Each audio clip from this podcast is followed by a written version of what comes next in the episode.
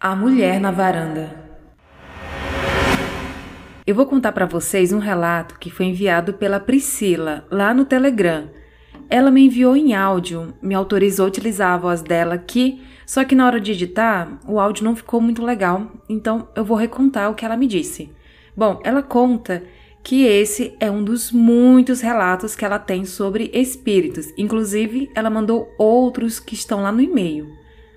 Esse fato aconteceu em 2006, 2007, ela não se lembra exatamente o ano. Bom, ela conta que estava indo embora da casa do namorado. Era por volta de umas 19 horas. O namorado foi levá-la em casa. Ele empurrando uma bicicleta e ela a pé. Os dois andando, conversando. Bom, eles passavam por uma rua que fica bem próxima ao centro da cidade. É uma rua bem escura e nela ficam localizados uns chalés que a Priscila conta que ela acha a coisa mais linda. Enquanto eles passavam por essa rua, a Priscila olhou para os chalés. Diz que tem uma sacada e umas cadeiras de palha. Gente, na hora que ela olhou para a sacada, prestem atenção na descrição que eu quero que vocês se assustem assim como eu me assustei. Ela viu uma senhora sentada lá, nessa sacada, toda vestida de preto, com um chale jogado nos ombros e um camafeu na frente, tipo um broche de madrepérola bem antigo. E essa senhora tinha os cabelos brancos, presos no coque. Ela era bem branca e os olhos estavam abertos, mas ela só tinha o preto dos olhos e olhava fixamente para eles. A Priscila olhou fixamente para essa mulher, assim, por uns dois segundos. Ela gravou todos esses detalhes. Ela se virou em direção ao namorado e perguntou: Você viu? E ele respondeu que sim, que também viu. Quando olhou novamente para a varanda, nada, a mulher desapareceu. Bom, eles continuaram um caminho bastante assustados. A Priscila finaliza falando que passaram muitos anos, mas até hoje ela morre de medo de olhar para aquele chalé e ver aquela mulher novamente. E eu fiquei pensando se o seu namorado teve que voltar sozinho por esse mesmo caminho. Acho que não, né? Ou ele dormiu na sua casa, ou então ele voltou para um outro caminho, porque, gente, passar numa rua escura depois disso aqui é impossível. Só se for muito corajoso mesmo.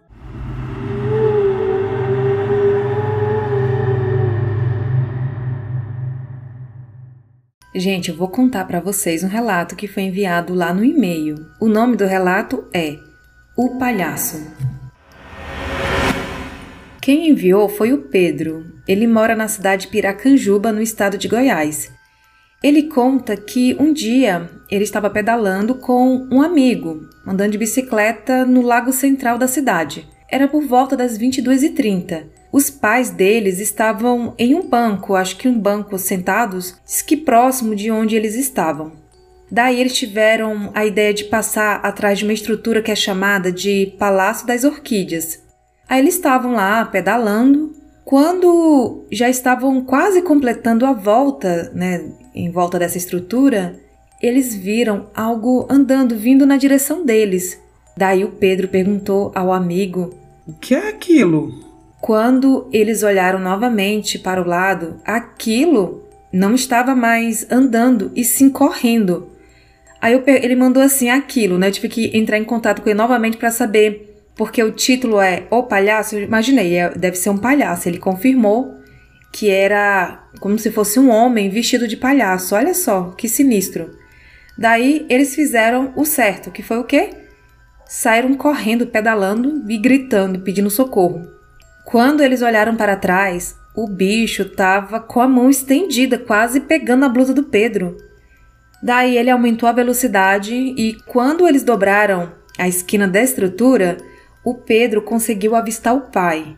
Daí ele contou ao pai tudo o que tinha acontecido. O pai voltou lá para verificar o local e não tinha mais nada. Ele ressalta que os dois viram, né? E não foi uma visão. Aí fica a dúvida, né? Se era um palhaço, né, uma coisa sobrenatural, ou se era um maníaco, né, que nesses parques assim, ainda mais essa hora da noite e vestido de palhaço, né, estranho. Vozes na casa dos meus avós. Este relato foi enviado pela Sofia, que mora em Paulista, no Pernambuco. E essa história se passou com a tia e a prima dela. Ela conta que tudo aconteceu na casa da avó, que mora entre a cidade de Araçoiaba e Carpina. Em um terreno tem a casa da avó e a casa do tio da Sofia. Nesse dia, ela foi com alguns familiares para lá. Chegando lá, a Sofia, a mãe dela e o irmão dormiram na casa do tio, enquanto as primas e a tia dormiram na casa da avó. Bom, tudo estava tranquilo quando, durante a madrugada, a prima mais velha e a tia acordaram, ouvindo barulhos de pessoas rindo e conversando. Daí elas acordaram o avô, né, assustadas. Ele levantou, foi olhar o que era e os barulhos pararam. Bom, a Sofia conta que elas passaram mais duas noites na casa da avó e os barulhos se repetiram. E até hoje elas morrem de medo de dormir nessa casa, né? E eu não tiro a razão delas. O que é interessante nessa história é que são duas casas no mesmo lote e apenas em uma casa acontecem esses eventos sobrenaturais, o que dá a entender que não é problema com o lote, né? E sim com a casa, ou então com algum objeto da casa, ou até mesmo com algumas pessoas da casa, né? É curioso esse caso, porque geralmente a gente associa a algo que aconteceu no terreno, algo enterrado, né? Então não é bem assim, né? Tem várias possibilidades.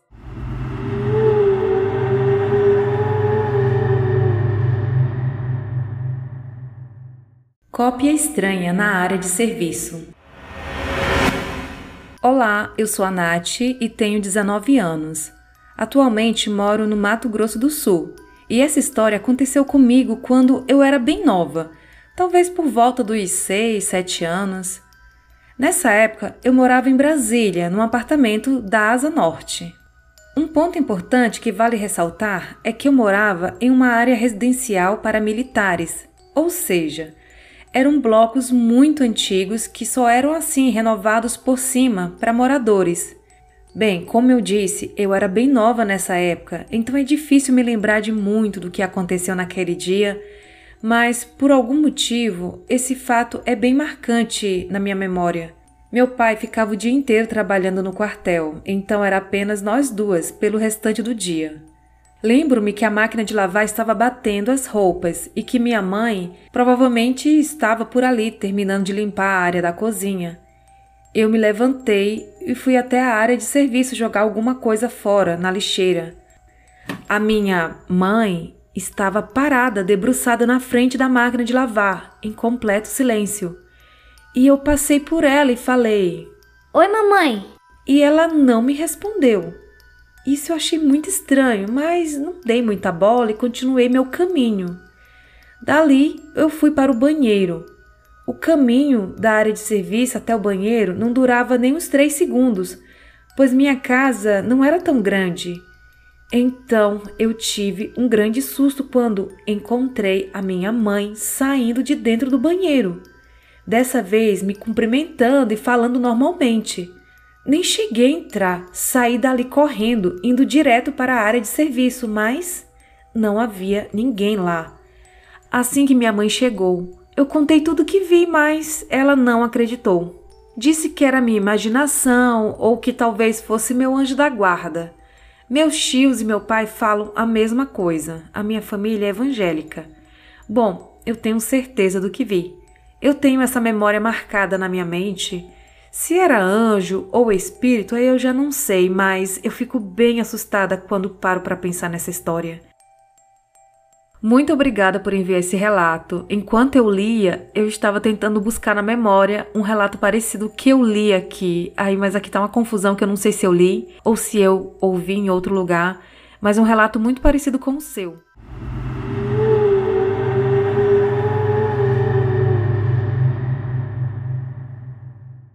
Gente, contar uma coisa para vocês aqui meio nada a ver, mas que eu lembrei pelo relato que eu li é, anteriormente, que a cabeça da gente, com o tempo, vai mudando, as histórias mudam, né? Porque eu ouvi o relato da moça e eu não sei se eu contei, se eu ouvi em outro lugar, se foi um livro que eu li, um filme que assisti, vira uma bagunça. Mas isso não é só coisa de velho, não. Tem jovens também que tem essa, essa confusão mental. Mas enfim, uma coisa assim interessante, uma história que você tinha como verdade a vida inteira, de repente você descobre que aquilo não existe. Eu morei no Pará até meus 12 anos de idade e lá tinha uma disciplina chamada Estudos Paraenses. A gente estudava tudo sobre o Pará, história, geografia, coisas afins. E eu lembro que eu estudei, gente, isso gravou na minha cabeça que o pico mais alto na minha cabeça era do Pará. Era o Pico Timotaki. Eis que agora, né, mês passado, lembrei. E assim, isso é tão assim gravado na minha memória que eu queria dar uma de inteligente no Tocantins e falava assim: qual que é o clima do Pará? Aí a pessoa olhava para mim, aí eu falava assim: é o clima equatorial do tipo quente e úmido. Ó, só, né? Me achando intelectual. Aí eu perguntava: qual que é o pico mais alto do Pará? Aí a pessoa olhava: não sei, é o Pico Timotaki. Gente, não, não tem Pico Timotaki. Eu, eu pesquisei ou oh, vocês que são do Pará, que eu sei que tem muitos ouvintes daí, diz para mim que existe um picotimotaki ou então algo parecido. Gente, eu não achei. Então, eu criei esse nome tão diferente. Doido, né? Então, eu espero que meus ouvintes paraenses me falem se existe alguma coisa no Pará que lembra esse nome. Picotimotaki. O coveiro. Na pandemia, eu já tinha zerado todos os conteúdos de terror da internet. Caça Sobrenatural, Canal Assombrado, Lê Até Amanhecer, KBC e afins. E tava de saco cheio de ficar em casa. Queria uma desculpa para sair, mas o medo de pegar Covid era enorme. Não tinha vacina ainda. Daí pensei, o único lugar que dava para ir sem pegar Covid era no cemitério. E eu moro próximo de um cemitério principal, que fica ao lado do maior hospital da cidade. Coincidência? Já ouvi alguns relatos do pessoal que gosta de passear no cemitério e eu também curto. Vou vendo as lápides e tal. Foi quando encontrei o coveiro. Pensei, esse cara deve ter história boa. Puxei assunto, falei que era um trabalho de faculdade, que estava coletando histórias sobrenaturais. Não dei detalhes para ele não perguntar muito e eu ser pega na mentira. O seu Carlos era construtor e conhecia o túmulo de todo mundo. Fez um tour comigo, andou pelo cemitério contando os enterros e causa da morte das pessoas. Que realização! Toda vez que eu vou no cemitério, eu fico querendo saber a causa da morte, e o seu Carlos era uma Wikipédia do cemitério. Ele me contou de uns três ou quatro casos de corpo seco. Eu achava que isso fosse muito raro e ele disse que nem tanto. Contou dos casos de suicídio, traição, assassinato. Em determinado momento, ele me mostrou um túmulo que estava construindo, que cabia 12 pessoas. Fui ver como era. O túmulo era tipo um hotel cinco estrelas, maior espaço. Conversa vai, conversa vem, perguntei. Seu Carlos, o senhor não tem medo de trabalhar no cemitério, não? Ele estava atrás de mim nesse momento. Eu estava no fundo do túmulo, contando os espaços, para ter certeza que cabiam 12 caixões, como ele havia comentado. O seu Carlos respondeu: Eu tinha muito medo, sim, quando era vivo. Hoje não mais. Eu quase pulei no túmulo, minhas pernas travaram, eu fiquei branca, senti a alma dando adeus. Fui virando lentamente porque já esperava que ou ele estivesse desaparecido dali ou virasse uma assombração de ossos, sei lá. Quando eu olhei para trás para encarar o meu destino, que, sei lá, era a morte ou ver uma assombração tenebrosa, me deparo com seu Carlos encostado no túmulo, morrendo de rir, e lançou: Ué, você não queria uma história de terror? Nossa, eu ri muito depois de uns 10 minutos sentada lá esperando a minha alma voltar. Viramos amigos e ele me chamou para assistir uma exumação. Achei demais para mim. Voltei lá mais algumas vezes para ouvir mais histórias e vê-lo construindo túmulos. Esse relato foi enviado no Instagram pela Suelen. E estes foram os relatos de hoje. Siga o Instagram do podcast, que é o assustadoramente underline podcast. Se estiver me ouvindo pelo Spotify, não se esqueça de qualificar de preferência dando 5 estrelas. Siga o canal do YouTube do podcast para dar aquela força e, se puder, ajude o podcast financeiramente no site do Apoia-se, apoia.se barra assustadoramente. Você pode contribuir a partir de R$ reais mensais ou através do Pix, que é o e-mail assustadoramente.outlook.com e é neste e-mail que você pode enviar as suas histórias. Então, até o próximo episódio. Tchau!